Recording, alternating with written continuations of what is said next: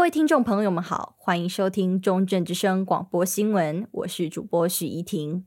最近天气日夜温差大，嘉义一带的早晨及晚间较为寒冷，中午则多为二十六度以上的高温。建议听众朋友们外出时采用洋葱式穿法，随着温度变化来穿脱衣物，避免着凉。那么接下来马上带您了解本周的新闻要点。我国每年因车祸死亡的人数逐渐攀高，关注路权的倡议者们建议政府可以改制交通，或者重新规划道路，让民众摆脱行人地狱。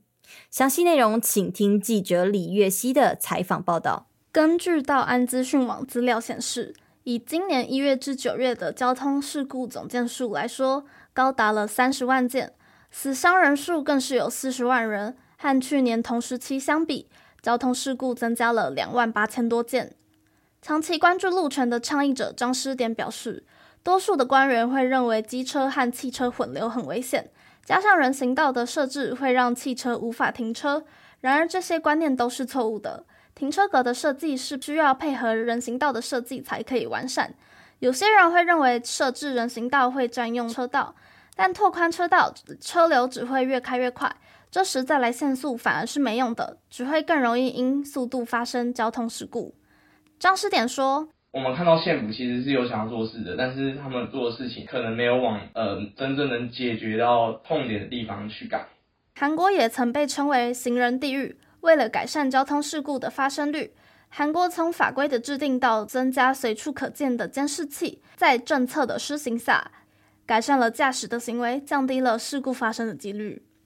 期望台湾政府能尽快找到方式，使交通大大进步，减少因车祸死亡的人数。中央之声记者李月熙综合报道。记者带您来关心有着“木都”之称的嘉义市。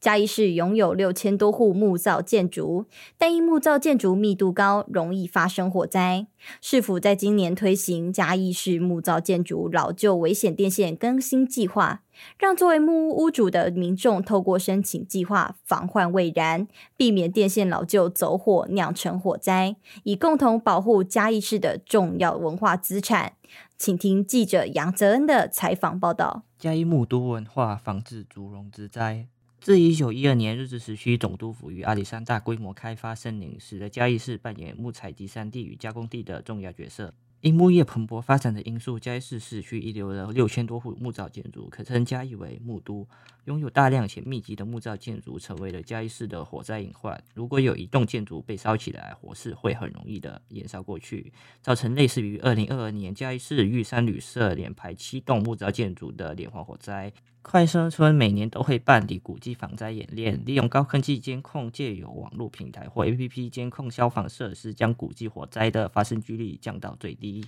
成功大学消防安全学士学位学程吴家荣教授说道：“有类似水袋箱这个东西，哦，正常现在一些比较算类似一级古迹，这些什么寺庙啊，可能都有这个东西。这个就是在我们在一开始。”怕发生状况的时候，可以让里面的呃住持也好，或者是使用人，可以在第一时间的透过一些非高压的一个呃水量去防护这个空间，不要让它扩大。以民宅为例，民众可架设住宅用火灾警报器，少用电器设备，让空间保持干净，避免堆放可燃物。消防员才可以在短时间内抢救。中正之声记者杨泽恩嘉义市报道。现今电子媒介普及，因而减少实体邮件的收发量。然而，与实体书信有着紧密关联的集邮文化仍然存在。就让我们一同来了解邮票设计所承载的深层意义。请听记者曾富腾的采访报道。今年十二月八日，中华邮政为了纪念世界人权宣言七十五周年，推出了纪念款的人权邮票。邮票在实体书信的使用越来越少的今天，仍然持续发行。除了用来支付邮资这个功能之外，背后的集邮文化也是让它继续推陈出新的重要支柱。集邮者李小姐表示，人们越来越少寄信的现况，反而让她想要写手写信，而寄信时邮票是必备的物品，令她认为这是和亲友联系感情的一部分，因而开始重视邮票。如果有样式特别的邮票，或是拿到较稀少的外国邮票，就会想要收藏起来。另外，邮票的设计本身也具有它的意义。国立台南艺术大学艺术史学系副教授黄尤清提到，邮票上的图案会反映出某一种价值，或是政府想要传达、塑造的认同与意识形态，也会显示他们看见的，或是希望其他人看到的内容，就会呈现出和一般人拍照记录不同的视角。以观光旅游来讲的话，如果今天贴了一个夜市，那就代表这是台湾意象，那它其实是呃呈现台湾的文化价值面。即使通讯这件事在今天已经很大程度的数位化了，实体邮票和书信所承载的情感连接，还有邮票的图样设计所带有的意义，仍然值得我们的注意和重视。中正之声记者曾富腾综合报道。各位听众知道什么是森林疗愈吗？我国首批认证森林疗愈师在今年十月底出炉，通过四大模组课程培训的森林疗愈师，可以带领民众进行森林疗愈活动。森林疗愈提供了民众走进自然、享受五感沉浸式的体验，更能给予对方身心灵方面的医疗协助。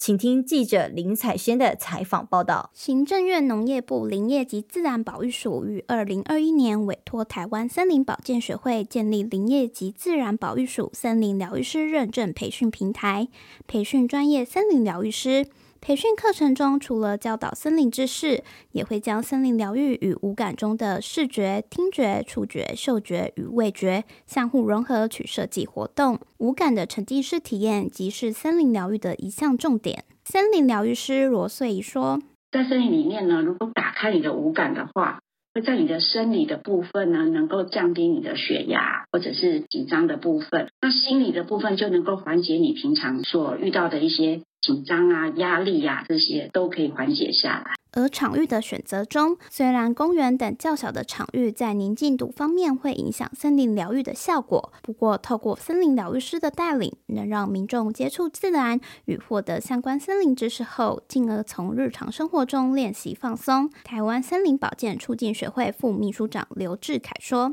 其实民众也可以透过来了解森林疗愈相关的知识之后，回去到自己的。”